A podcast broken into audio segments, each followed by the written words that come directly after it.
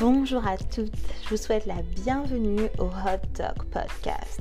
Hot pour honnête, ouvert et transparent. Ici, on parle d'entrepreneuriat, de féminité et de level up mindset ouvertement. Je suis Sarah Chilan-Huzel, entrepreneur et je serai votre host tout au long de ce voyage. Cet épisode est présenté par The Carrie Bees, plateforme d'outils pour boss ladies en devenir. Hey bees, you ready? Here we go! Bonjour à toutes et bienvenue dans ce troisième épisode de la saison numéro 2 du Hot Talk Podcast. Je suis heureuse de vous retrouver en ce jeudi. J'espère que votre semaine a bien commencé. J'espère que vous avez avancé sur vos préparatifs euh, de Noël et de Nouvel An. Je sais, je suis chiante, mais je suis une fan de Noël. Les fêtes de fin d'année, franchement, c'est mon moment préféré de l'année. Euh, et du coup, euh, je suis déjà ultra hyped up là. de train de penser à... Après, c'est facile aux États-Unis, puisque depuis fin septembre, euh, dans les halls, dans les supermarchés, ben, euh, c'est déjà, il y a déjà la déco de Noël. Euh, impossible de rentrer chez, chez Walmart, chez Home Goods ou chez Marshalls et il n'y a pas de trucs de Noël. Au devant, ils, mettent, ils ont mis les trucs d'Halloween et d'automne. Et puis par derrière, ils ont mis les trucs de Noël. Mais bon, c'est déjà c'est déjà euh, cette saison-là et je suis super, euh, je suis super Alors aujourd'hui, euh, dans ce troisième épisode, on va parler d'un sujet délicat mais essentiel en fait pour moi. je l'ai intitulé Black Excellence or What? c'est un sujet qui est essentiel pour moi parce que je pense que notre génération, on a cette responsabilité et on n'a pas d'autre choix en fait que d'exceller dans ce qu'on fait. Donc je sais, je suis peut-être en train de mettre une pression en plus sur vous ou on peut peut-être l'associer à la, pression sociale, euh, certes, mais je pense que, pour nous ça va, euh, ça va au-delà de ça. Donc j'ai décidé d'abord, bah, je vais vous parler un petit peu de moi, de mon histoire, de ce que Black Excellence ça veut dire pour moi. Et, euh, et ensuite de mon analyse en fait de, de cette cette responsabilité euh, que je pense qu'on a. Euh, alors, moi, je suis martiniquaise, allemande. Euh, je suis née en Martinique, j'ai grandi en Martinique. mon père est martiniquais et, et, ma mère, elle est allemande. donc, j'ai cette, cette double culture. Je parle couramment allemand. j'ai passé beaucoup d'été et beaucoup de Noël en Allemagne auprès de ma famille là-bas. Et donc du coup, bah, cette, double, cette double culture n'a pas toujours été, euh, n'a pas toujours été en fait simple et évidente euh, pour moi, notamment en Martinique. Donc euh, en tant que métisse, contrairement à ce qu'on peut croire, c'est pas, pas toujours très simple. notamment puisque quand j'ai, quand j'ai grandi, de plus en plus, cette, cette, cette, couleur de peau... Ouh, I forgot to put my phone on silence. Ce qui m'arrive rarement. Euh, euh, cette couleur de peau qu'on peut penser, euh, que, que, chez nous est souvent définie comme les mulâtres sont ci, sont ça, en sachant que mulâtre. En fait, qu'il y a beaucoup de gens qui identifient la, partie, la, couleur de peau avec la, défini la définition mulâtre, alors que le, le mot même mulâtre a, a, une identité en fait en rapport avec l'histoire qui est assez particulière. Et bien souvent, en fait, euh, on l'entend l'expression, mais elle n'est pas du tout euh, associée à la bonne situation ou à la bonne personnalité à qui on identifie. Donc, en tant que, que métisse, avec ce mélange culturel, euh, c'était parfois compliqué pour moi à l'école. parce que soit j'étais pas suffisamment blanche pour mes copines blanches, ou soit j'étais pas suffisamment noire pour mes copines noires. Donc, euh, je ne sais pas si, si vous arrivez à imaginer un peu dans les années, dans les années 90, mais j'ai eu effectivement des copines qui m'ont dit bah, va, jouer avec tes copines blanches, par exemple. Ou des copines blanches qui m'ont dit la même chose. Donc voilà, c'est pas c'est pas facile en fait de contrairement à ce qu'on peut croire de se construire une identité ou à l'époque en tout cas c'était pas simple euh, en tant que métisse en Martinique vraiment. Euh, par rapport à notre histoire, par rapport aussi bah, du coup euh, au mélange, euh, au mélange, mélange culturel, le fait que je parle allemand, c'était pas simple. donc je me suis construit en fait une identité non seulement sur mes, mes racines martiniquaises, mes racines créoles, mais aussi mes racines allemandes, mais surtout parce que lors de mon, premier voyage aux États-Unis, je n'ai pas ressenti en fait cette différence. Tout simplement parce qu'aux États-Unis, les light skin, euh, dans tous les cas, donc qu'ils soient euh, des, enfin de, qu'ils soient un mélange de blanc de noir ou même un mélange avec des hispanophones ou autres, en fait, ce sont des minorités. Donc, toutes les minorités aux États-Unis, en fait, s'entraident entre elles. Donc, être un light skin aux États-Unis, donc être un métis, en fait, c'est appartenir à la communauté noire. Ce qui n'est pas forcément le cas, ou ce qui n'était pas forcément le cas dans les années 90, en fait, en étant en Martinique. Donc, du coup, je me suis très rapidement, en fait, rattachée à, à, cette, à cette histoire euh, euh, afro-américaine qui n'était pas au départ, avant que je connaisse l'histoire, qui n'était pas de ma culture, en fait, qui n'était pas la mienne, parce que j'arrivais, en fait, à me reconnaître dedans, parce que j'avais de la représentation bah, sur BET par exemple, avec des présentateurs ou des acteurs. Enfin, la représentation en fait la skin elle était là. Ce qui n'était pas le cas, euh, qui, n'était pas le cas chez nous et qui était très difficile pour moi euh, pour, pour, me construire en fait cette identité. Euh, et du coup, ça a été vraiment, vraiment, je crois que c'était vers les années collège. Je me rappelle que quand on étudiait la Seconde Guerre mondiale, la Première Guerre mondiale, cet héritage en fait de la, de la culture allemande, eh ben, picturé partout dans le monde par Hitler, euh, elle m'a valu en fait des remarques, des remarques euh, au collège. Euh, ah mais les Allemands sont ci, ah mais les Allemands sont là. Donc du coup, même pendant longtemps, c'est pas une, je l'ai pas vraiment repoussé, mais cet héritage en fait était, a quand même été lourd à porter quand à l'école il fallait étudier, il fallait étudier la Seconde Guerre mondiale. Euh, pour moi, c'est devenu beaucoup plus clair euh, quand j'ai appris mon histoire. Donc c'était vers le milieu de mon adolescence, euh, des deux côtés. Donc de ma partie en fait martiniquaise et de ma partie allemande. Pour moi, ça a été vraiment ça a été vraiment clé quand je crois j'avais 16 ans. J'étais partie en voyage avec ma grand-mère, donc la mère de ma mère.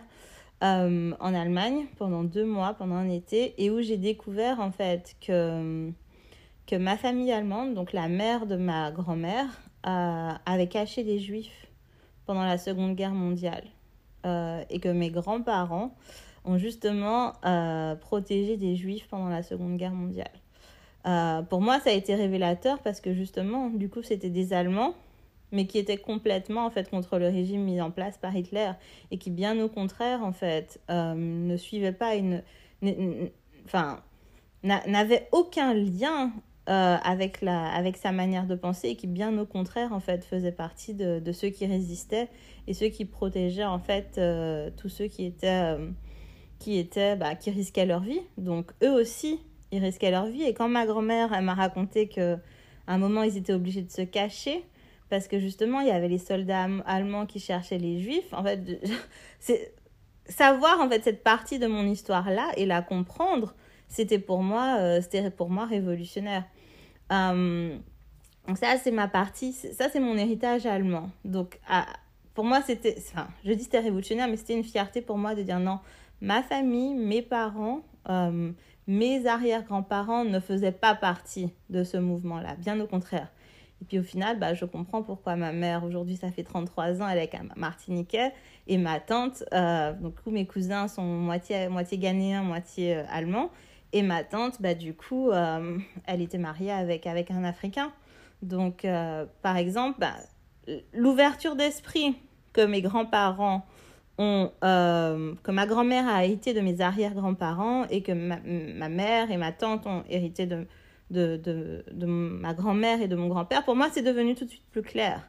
Donc ça, c'était la première partie. Ça m'a aussi permis, du coup, de relativiser, de déculpabiliser de cette image euh, très négative qu'ont les Allemands dans, dans, le reste du monde, puisqu'il y en a forcément qui sont différents. Et ma famille, en fait, en est, euh, en est clairement euh, la preuve. Et puis ensuite, il y a l'autre partie de ma construction, donc ma partie créole, ma partie martiniquaise, ma partie noire, très très ancrée en fait en moi. Et c'est surtout, mais c'est surtout quand, quand ma cousine, j'ai une cousine qui est plus âgée que moi, qui pareil, je ne me rappelle plus exactement de quand, mais c'était au milieu de mon adolescence. Euh, elle est venue en Martinique pendant plusieurs mois et elle a refait notre arbre généalogique. Donc elle a passé des journées aux archives, euh, à la mairie, à Fort-de-France, à Sainte-Marie, Trinité, bref, tout ce que vous voulez pour refaire notre arbre généalogique. Et elle est retombée jusqu'en 1742 où une esclave qui avait le nom de Eliane Chailan euh, était esclave sur une plantation d'ananas en fait à Sainte-Marie. Voilà jusqu'où euh, qu'on a pu remonter dans notre histoire. Donc ça, pour moi aussi révolutionnaire, de savoir exactement ma descendance, en fait, où est-ce qu'elle remonte, et savoir exactement jusqu'où, et elle venait du Congo, j'ai oublié de, oublié de préciser du Congo, mais du coup, euh, savoir que, que, je connaissais mon histoire. Je savais en fait d'où je venais, je savais mes deux parties, donc culturelles, que ce soit la partie martiniquaise ou la partie allemande, je connaissais mon histoire. Donc pour moi, ça, ça a créé en moi euh, je ne peux pas dire une puissance, un pouvoir, mais ça a créé en fait le, le, fond de mon identité.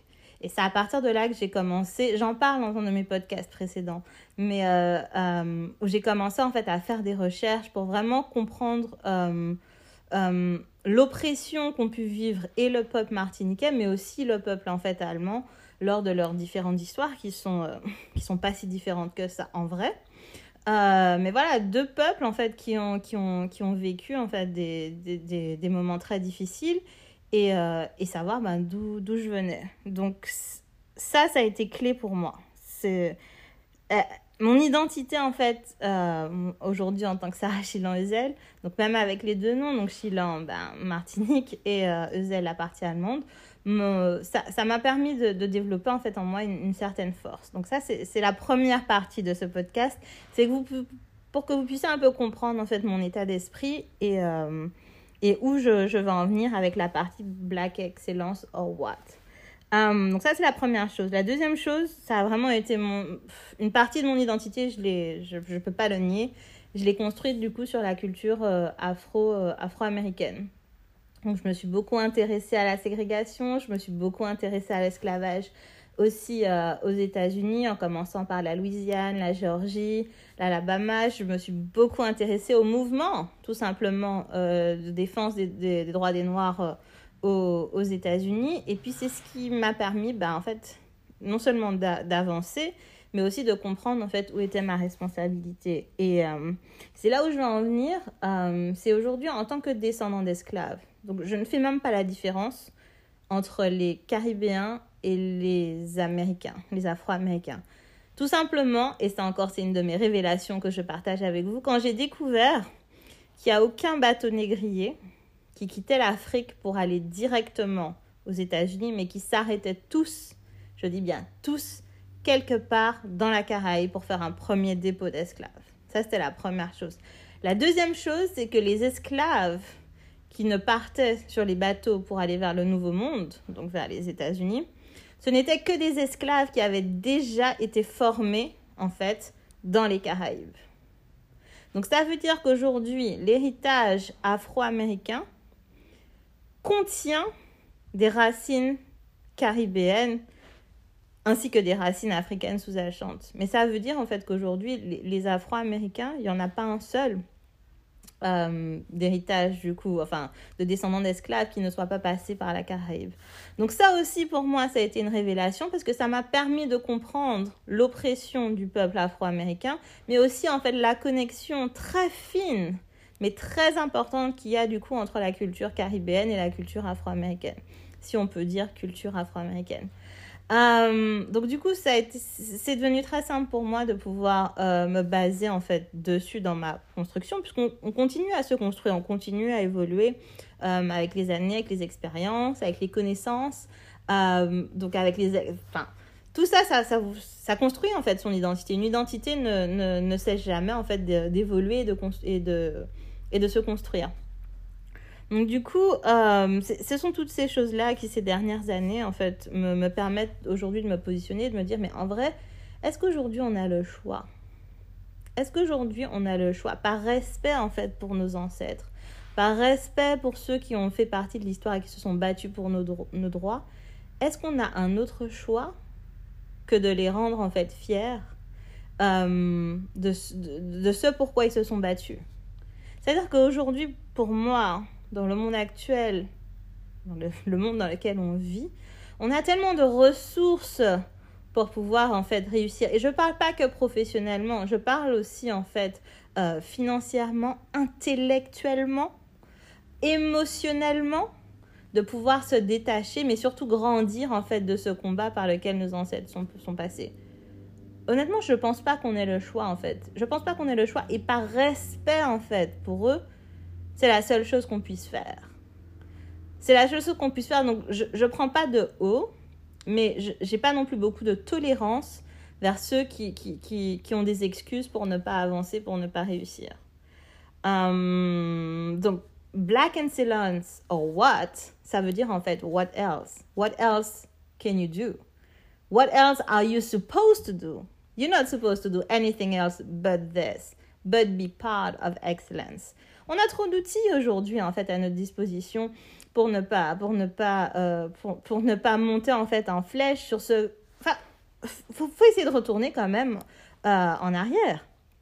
Pour tous ceux qui sont morts, tous ceux qui se sont battus, tous ceux qui se sont suicidés, tous ceux qui ont été torturés, euh, pour qu'aujourd'hui on arrive là avec une certaine en fait liberté, des certains droits, mais qu'est-ce que, enfin, j'ai envie de dire, qu'est-ce que vous voulez de plus?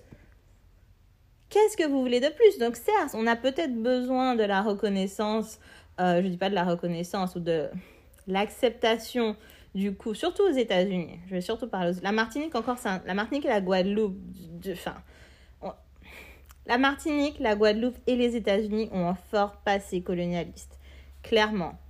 En Martinique, en Guadeloupe, on a un peu, c'est un peu différent de la situation actuelle, par exemple, aux États-Unis, où l'oppression des Noirs, elle fait encore partie, en fait, du quotidien. Chez nous aussi, elle fait partie du quotidien, mais elle est, elle est cachée, en fait, de manière économique. Donc ça encore, c'est c'est encore autre chose. Euh, mais en vrai, nos histoires ne sont pas différentes et les situations actuelles ne sont pas si différentes que ça non plus. Euh, mais en vrai, j'ai envie de finir. Je, je, fais attention en fait à mes mots et à ce que j'utilise. Vraiment. J'essaye et je sais pas si vous sentez un petit peu, mais du coup, uh, I'm hyped up about the subject. Donc j'ai vraiment envie d'en parler. J'aimerais pouvoir en parler crûment et dire vraiment ce qui me passe par la tête. Et j'essaye à chaque fois que ça me vient de trouver des mots qui soient beaucoup plus beaucoup plus cool que ceux que, que, j'ai vraiment envie de dire. Mais euh, en vrai, la fin de, de cet épisode, c'est ça en fait. C'est est-ce que vous avez vraiment le choix de ne pas réussir. Est-ce que vous avez, est-ce que vous pouvez vous permettre de vous complaire dans de la médiocrité euh, et de ne pas avancer? Essayons de retourner en arrière. Au jour d'aujourd'hui, enfin ça se dit pas, mais um, nowadays, um, on se plaint pour, un, pour chaque petit truc qui en vrai, c'est honteux.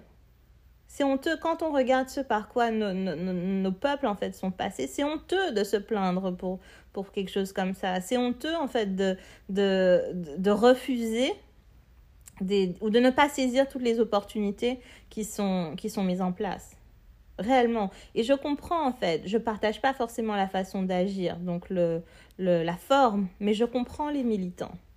Je comprends le contenu en fait de la révolte. Je comprends euh, aux États-Unis, encore plus depuis que j'y suis, ce, ce, mouvement pro-black en fait.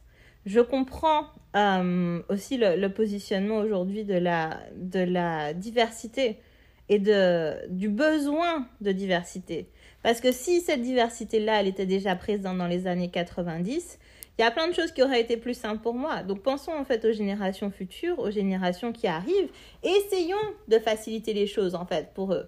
Essayons de faciliter les choses pour essayons de leur montrer en fait l'exemple parce que dans tous les cas, c'est ceux d'en haut qui tirent ceux, ceux d'en bas. C'est pas ceux d'en bas qui tirent ceux d'en haut et c'est pas ceux d'en bas qui tirent ceux d'en bas. Donc faisons en fait aujourd'hui en temps rendons plutôt rendons nos ancêtres fiers en fait de leur combat de ce par quoi ils, sont passés, de ce pourquoi ils se sont battus. On n'a pas d'autre choix. So, Black Excellence or what else? Je vous retrouve jeudi prochain pour un nouvel épisode. Euh, je vais essayer de parler de féminité la semaine prochaine. Ça risque d'être pétillant. Euh, abonnez-vous à la newsletter, donc thecaribbees.com. Sorry. Abonnez-vous à la newsletter. On va, se mettre en marche là. Les newsletters euh, vont commencer à partir. Je vous embrasse. À jeudi.